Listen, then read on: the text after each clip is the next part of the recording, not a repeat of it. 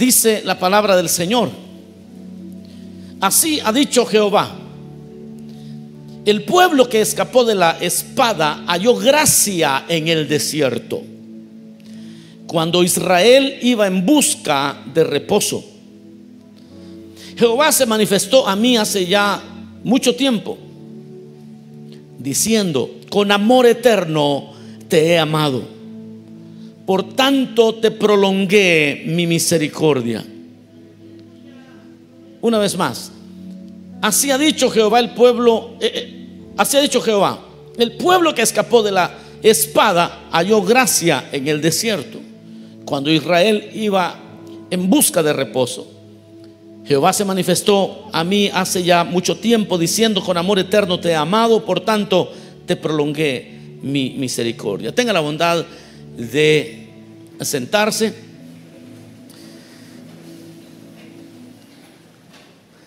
Bueno, amados hermanos, hemos eh, leído una porción bastante interesante.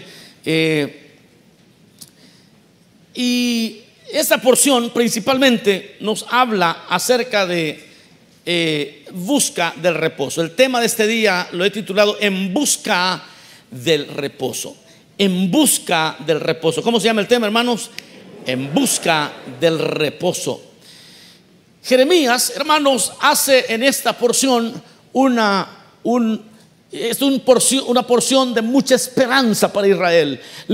Dios les está prometiendo restaurarles a todos. Dios está prometiendo restaurar al pueblo de Dios a, la, gloria que un día tuvieron. Y Jeremías es el profeta que Dios utiliza para enviar este mensaje. Eh, pero Israel y Judá están sufriendo mucho, han recibido ya la recompensa de su extravío. Y luego Dios envía esta palabra. Dios les dice, yo lo voy a restaurar yo lo voy a restaurar. Y, si usted lee todo el capítulo 31, es uno de los más bellos en toda la Biblia. Es un capítulo que llena de esperanza a cualquiera que se haya alejado. Es un capítulo que le recuerda a aquel que es pueblo de Dios que en Dios siempre hay esperanza. Es un capítulo glorioso, el capítulo 31 de Jeremías. Pero Jeremías en esta porción hace referencia a algo muy importante, algo muy especial. Y es que Jeremías se detiene a, a recordar lo que sucedió cuando Israel salió de Egipto. Jeremías, para, para bendecir al pueblo, tiene que recordarles ese momento cuando ellos salieron de Egipto. Y comienza diciendo ese, en los versos que leímos, el que Dios cuando habla, dice, así ha dicho Jehová, dice, el pueblo que escapó de la espada halló gracia en el desierto. Se están recordando de los tiempos de Moisés. Eso es lo que están, lo que está, de lo que está hablando Jeremías. Recuerda aquello. En otras palabras, mis amados hermanos, cuando nosotros llegamos al Señor la experiencia de buscar a Dios no siempre es clara. Otra vez, cuando nosotros llegamos al Señor, la experiencia de buscar a Dios no siempre es clara. A veces lo buscamos porque andábamos endeudados, a veces estamos quebrantados, a veces teníamos, teníamos un, hijo enfermo como, como aquel, o un criado como el centurión. Teníamos, la gente se acerca al Señor por muchas diferentes razones. Nos acercamos a Dios especialmente en el quebrantamiento. Nos acercamos a Dios en las aflicciones. Nos acercamos a Dios por razones que son bastante variadas. Y aquí de repente usted ha de recordar cómo es que llegó al Señor. Yo recuerdo cómo llegué al Señor y seguramente usted tiene su testimonio de cómo es que llegó al Señor. Pero uno no tenía claridad de lo que estaba haciendo. La experiencia entonces de buscar a Dios no siempre es una experiencia clara. Uno no está entendiendo lo que está pasando. Uno no está entendiendo a qué se está metiendo. Uno no sabe. Uno levantó la mano diciendo yo me entrego a Cristo. Pero uno no sabía exactamente lo que estaba pasando. Hoy, en esta porción, mis amados hermanos, encontramos esa misma idea porque Jeremías les recuerda a Israel. Le dicen, miren, si ustedes no estaban buscando a Dios, ustedes no estaban buscando al Señor, ustedes lo que iban era huyendo de la espada. ¿Se recuerda cuando salieron que los iban siguiendo los, los el ejército egipcio? Iban siguiendo a, a los israelitas. E, ellos iban huyendo de la espada. E, ellos iban huyendo de la opresión. Ellos iban asustados con sus niños, huyendo de la opresión. El Señor les abre el mar. Ellos salen a una victoria tremenda. Pero ellos, ellos no se imaginan o nunca se imaginaron con qué se iban a encontrar. Ellos lo único que querían era librar sus vidas de la opresión y de la muerte. Venían asustados. Yo conozco gente que llegó a la iglesia asustada porque yo conocí a uno que llegó porque le dijeron que tenía HIV positivo. Y se entregó a Cristo de todo corazón y a los días le dijeron que se habían equivocado, que él estaba sano. Pero, siguió, avanzó y, y siguió honrando al Señor. Pero en la aflicción tuvo la oportunidad de conocer al Señor. Después él estuvo contento de que no tenía SIDA, o más bien VIH, eh, algo así, ya no me, VHS iba a decir ya. Tantas siglas que se me cruzan aquí. Pero él ya estaba contento que, no tenía HIV. ¿Ah? Así me sale más bonito. Él, ya, él estaba feliz. Cualquiera hubiera dicho, bueno, como, como ya no tengo nada, entonces de repente me regreso al mundo porque yo estoy bien. Pero no, él continuó en la fe. Así es y así ha sido en muchos casos. Para Israel, así ha dicho Jehová, el pueblo que escapó de la espada Venían escapando de la espada, pero se encontraron con algo monumental, algo grande, más grande que más alto que los cielos. Encontraron gracia de Dios en el desierto. Encontraron algo mayor, mucho más grande. Mis amados hermanos, cuando uno se entrega a Cristo, uno, piensa que uno anda buscando que el Señor lo cure de alguna enfermedad. Uno anda buscando que el Señor le ayude con un, con un familiar, con un esposo. De repente la esposa dice, para que el Señor cambie a este hombre porque ya no lo aguanto. O el hombre está diciendo que el Señor cambie a esta mujer porque ya no la aguanto. O sea, no la quiero cambiar. Lo que quiero es que el Señor la cambie a ella porque quiero la misma mujer. No sé si me explico.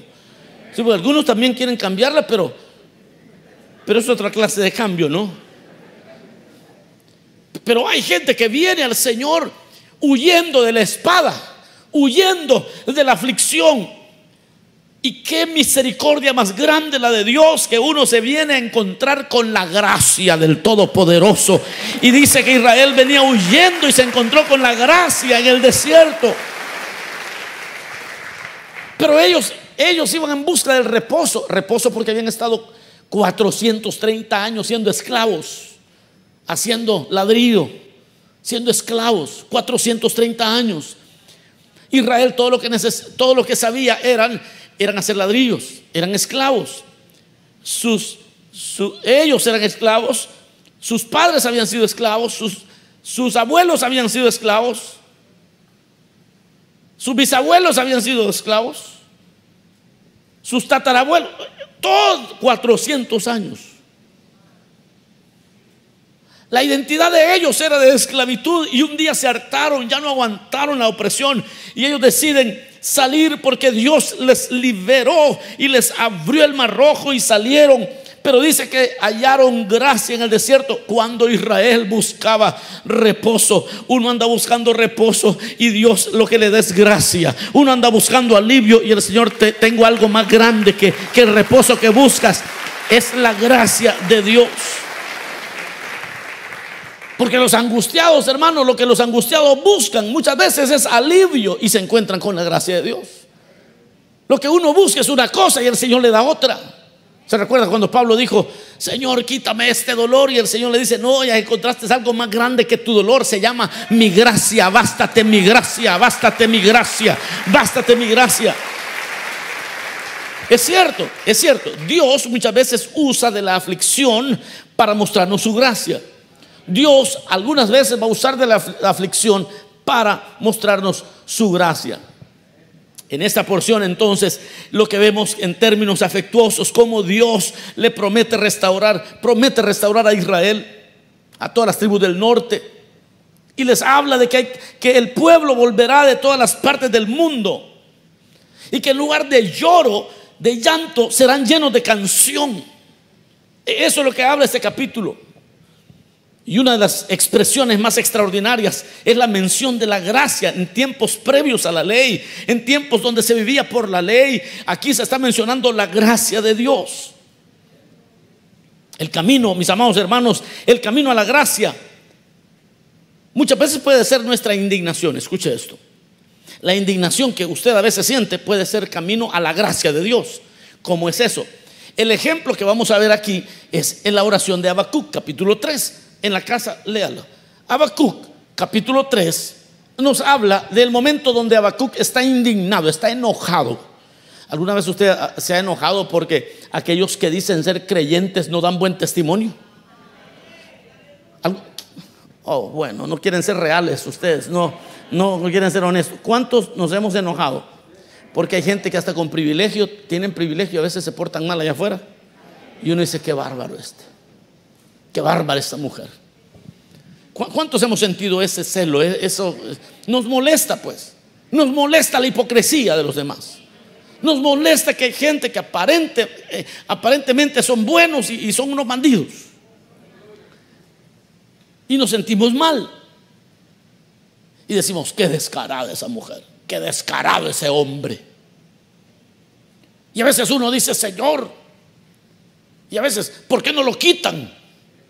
¿Y por qué no lo sientan? ¿Y por qué no lo queman vivo?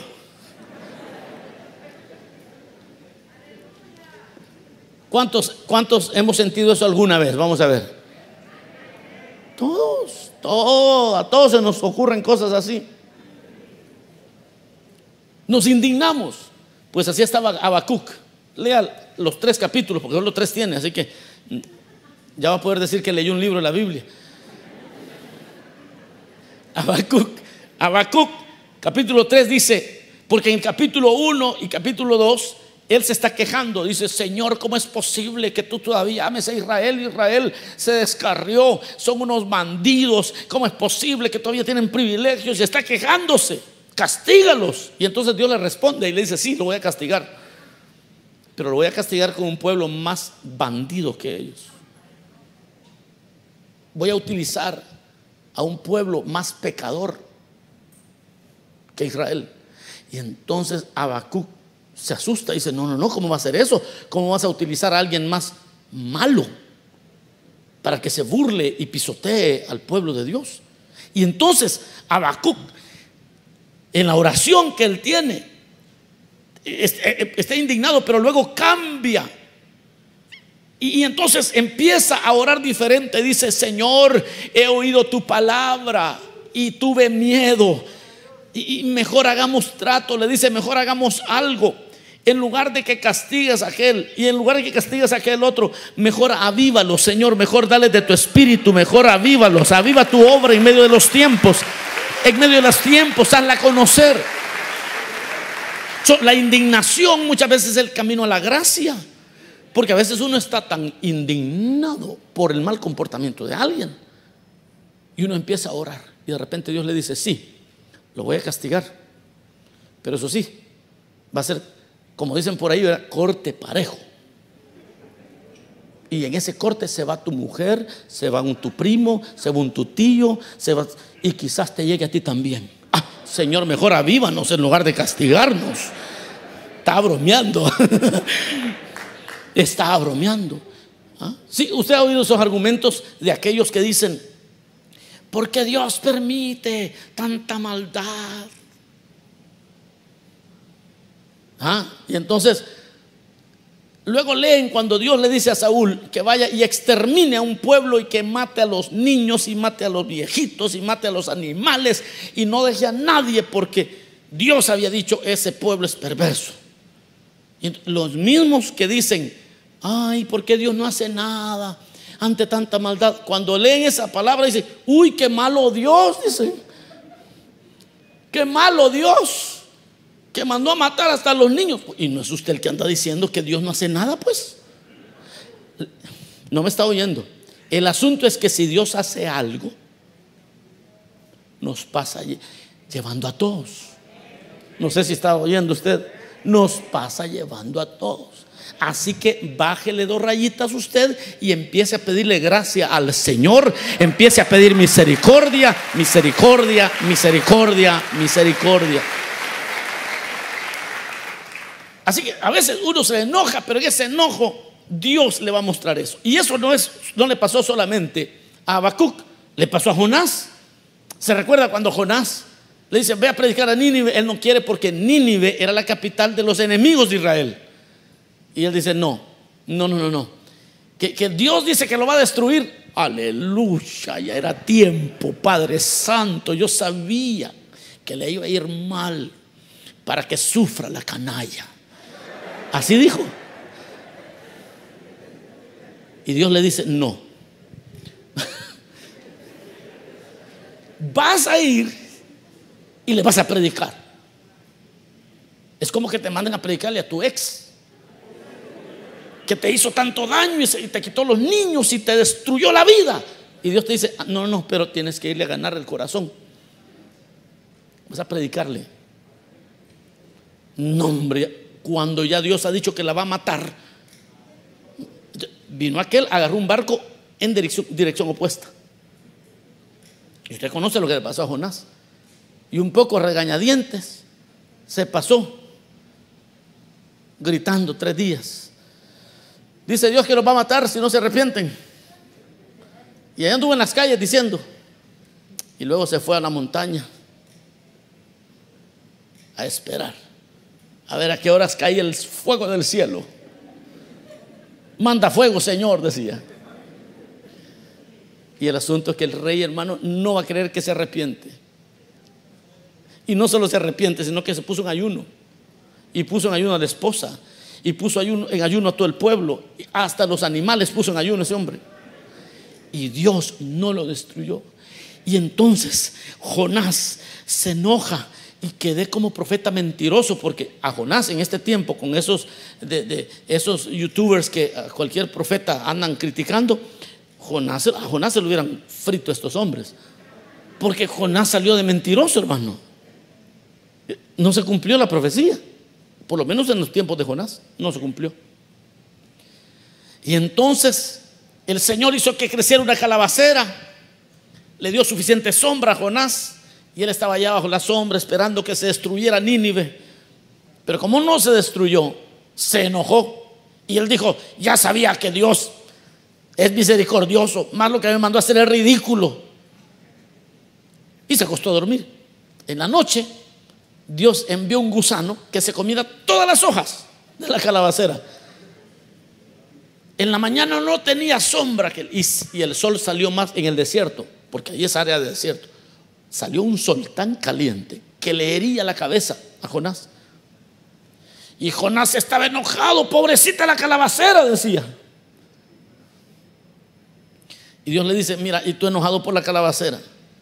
Y ahí hay 300, ahí hay miles de personas que no saben la diferencia entre su mano derecha y su mano izquierda.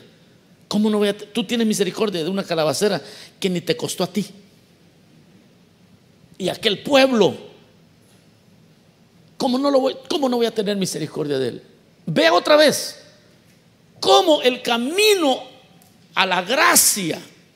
Y allí es donde Jonás entendió el mensaje del Nuevo Testamento. No sé si me está oyendo.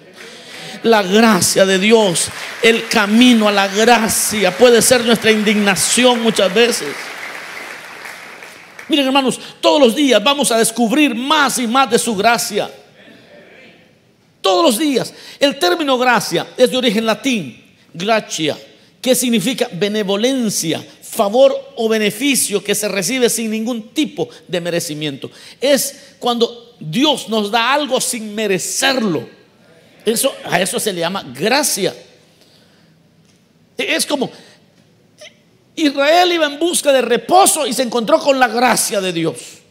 Pedro estaba pescando toda la noche él lo que quería era pescar y entonces el Señor se le acerca a Pedro y le dice en la barca, vamos a pescar, le dice, Señor, hemos pescado toda la noche, ¿qué vamos a hacer? No, vamos a pescar, le dice, echa la red al lado derecho. Pero ya te dije que hemos pescado la noche, pero voy a hacerte caso. Y, la pesca milagrosa sucedió. Y en ese momento Pedro le dice al Señor, aléjate de mí, porque yo soy hombre pecador. Y el Señor le dice, mira Pedro, yo, yo sé que tú aquí viniste a buscar reposo, perdón, viniste a buscar peces, pero te encontraste con la gracia de Dios. Viniste a buscar una cosa, pero yo te voy a dar otra más grande. Viniste al Señor, viniste con una idea. Mira, hay gente que vino aquí, hay gente que vino aquí a criticar, vino. Sí, hay gente que vino, voy a ir a, ver qué dicen esos locos. A criticar. Y se sentaron a criticar y todos criticaban ese trapo que se ponen. ¿Y qué significan esas columnas? Y esto y una actitud. Pero llegó el momento donde el Espíritu Santo vino sobre ellos. Ellos buscaban una cosa y ellos se encontraron con la gracia de Dios y el Señor los salvó y el Señor los limpió y ahora le sirven al Señor.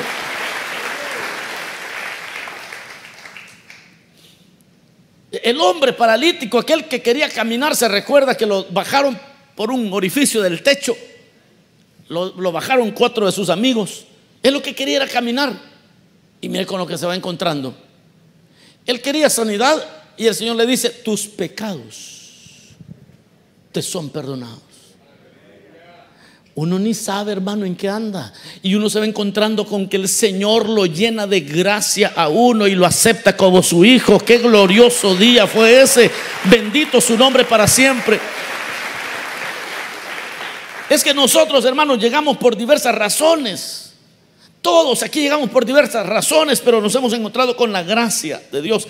Ahora, ahora va a entender una cosa. ¿Por qué es que la gracia de Dios no se puede comprar? ¿Se recuerda usted que en Hechos 8:20 el Señor ha hecho que unos hermanos ahí hablan en lenguas, hay un avivamiento tremendo y Simón llega con Pedro y le dice, ¿por qué no me vendes de ese espíritu que, porque Pedro puso las manos sobre los hermanos y, y, todos hablaron nuevas lenguas y Simón dijo, ¿por qué no me vendes ese don para que yo haga lo mismo? Porque era un mago este, este Simón, el mago. Y entonces Pedro le, le dijo, tu dinero perezca contigo. Porque has pensado que el don de Dios, es decir, la gracia de Dios, se obtiene con dinero.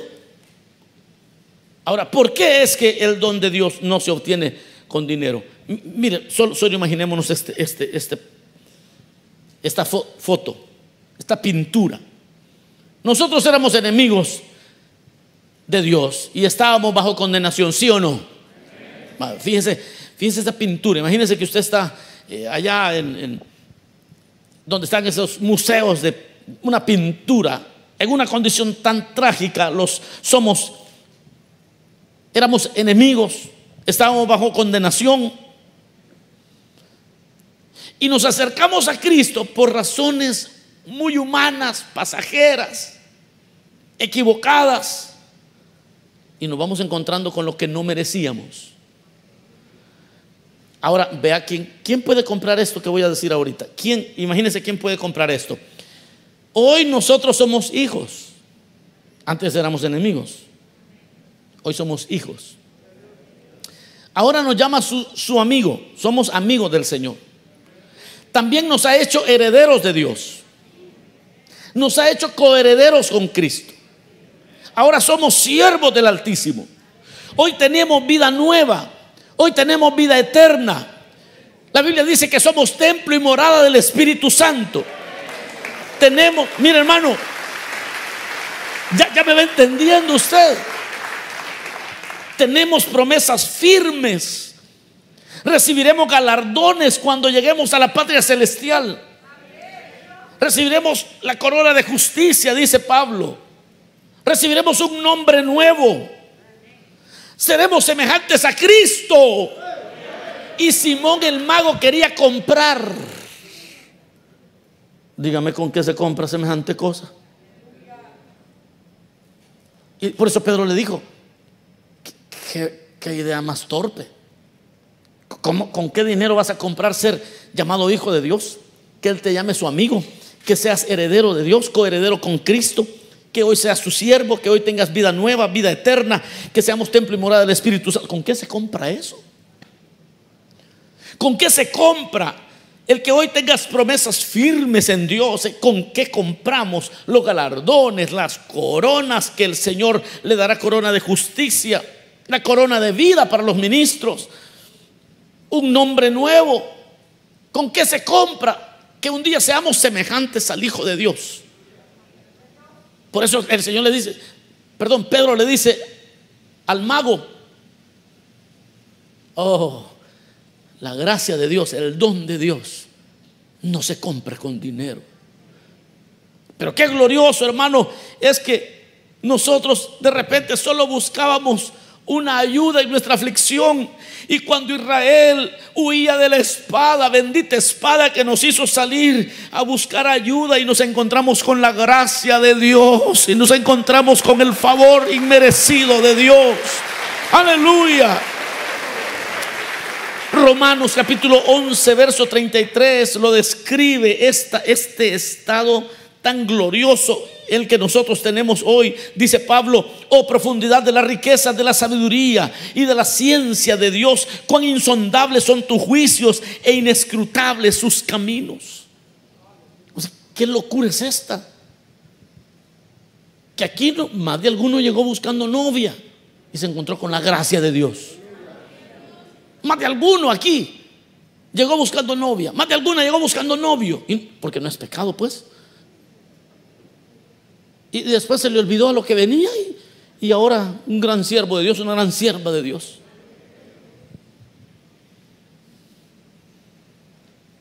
Y huían de la espada y se encontraron con la gracia de Dios. Porque Dios usa la aflicción para encontrarnos con su, para que nosotros podamos encontrarnos con su gracia. Juan capítulo 4, verso 10 nos habla de otra mujer, de otra persona. Esta era una mujer que ella lo único que andaba haciendo era sacando agua de un pozo. La samaritana. E-, ella llegó por agua. Y el Señor le dice, dame de beber. Y aquella mujer le dice, ¿cómo puedes pedirme agua a mí si entre samaritanos y judíos no nos tratamos? Y respondió Jesús y le dijo, ay, si conocieras con quién te has encontrado si supieras el don de Dios y quién es el que te dice, dame de beber, tú le pedirías a Él y Él te daría agua viva. Wow. Vienes por agua y regresas siendo hija del Dios Todopoderoso. Viniste por agua y regresaste siendo heredera de todas las promesas de Dios. Llegaste por agua y el Señor te ha dado más de lo que jamás te habías imaginado. Hay algo más grande. Hay algo más grande que, tus, que tu sanidad.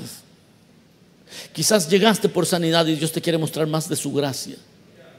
Hay algo más grande que tu dolor. Se llama la gracia de Dios. Hay algo más grande que tu pasado. Se llama la gracia de Dios. Hay algo más grande que tu pobreza, se llama la gracia de Dios. Hay algo más grande que tu escasez, se llama la gracia de Dios. Hay algo más grande que tu miseria, se llama la gracia de Dios.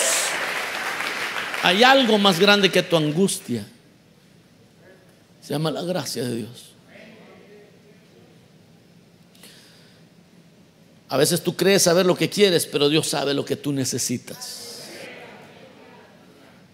Y dice la palabra, Israel, cuando habló el Señor diciendo el pueblo que escapó de la espada, halló gracia en el desierto. Quizás quieres escapar de la escasez y empiezas a orar y a buscar al Señor y el Señor te empieza a dar de su gracia. Israel lo que buscaba era reposo. Y lo que se encontró fue con esto. Jehová se manifestó a mí hace ya mucho tiempo diciendo, mire con lo que se encontró. Con amor eterno te he amado. Por tanto, te prolongué mi misericordia. Eso es mejor que una sanidad del cuerpo. Porque si el Señor te sana, gloria a Dios. Pero lo, más seguro es que vamos a envejecer.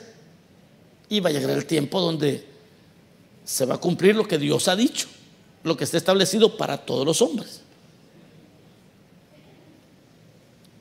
Y si no te encontraras con la gracia de Dios, sino solo con la sanidad, el día de tu sepultura, pues ahí se termina el corrido tuyo. Ahí se termina la historia tuya. Pero aquel que en su enfermedad invocó al Señor, en su angustia invocó al Señor y quizás viene huyendo de la espada. Y lo que se encuentra es con algo más grande. Mis amigos, si ustedes no conocen al Señor, si hay gente que no conoce al Señor y supiera lo que se va a encontrar, si pudieran entender lo que Dios está hablando hoy. Creyentes, creyentes que están afligidos y quizás se están metiendo en ayuno y de repente se van a descubrir que Dios tiene cosas más grandes que su propia necesidad que ellos pensaban que tenían. Porque ¿qué si Dios no me sana, pero me dice, con amor eterno te he amado? Y es que cuando uno se da cuenta de su vida pecaminosa, uno lo que necesita a veces no es la sanidad del cuerpo, a veces lo que necesito es un poquito de misericordia. Porque si la misericordia de Dios no está, el Señor, nosotros pudiéramos ser juzgados inmediatamente. Yo termino y digo, quizás andes en busca de reposo y quizás tengamos necesidades legítimas, pero agradece al Señor que te has encontrado con su gracia y que te ha dado vida nueva y te ha dado vida eterna y es mucho más grande que cualquier sanidad, que cualquier otra necesidad suplida. Te has encontrado con el amor eterno de aquel que te amó y eso vale más que todo el oro del mundo. Vamos a cerrar nuestros ojos, digámosle Señor, gracias. Gracias por tu palabra, bendito Rey. Gracias Señor porque andamos en busca de reposo y nos encontramos con que tú nos amas eternamente. Andamos en búsqueda de cosas materiales, Señor, y nos encontramos con que tú nos has amado. Nos has amado con amor eterno. Y queremos adorarte, Señor. Queremos adorarte. Queremos decirte gracias. Señor, gracias por habernos amado de la manera que nos has amado. Levanta tus manos al cielo, dile gracias, Cordero de Dios. Porque en lugar de justicia me diste tu gracia. En lugar de juicio, lo que tuviste fue misericordia de mí. Estaba huyendo de la espada, estaba huyendo de la aflicción y me encontré con la vida eterna. Y me encontré que tú me has extendido tu misericordia. Y con amor eterno me has amado. Dile gracias, bendito Rey.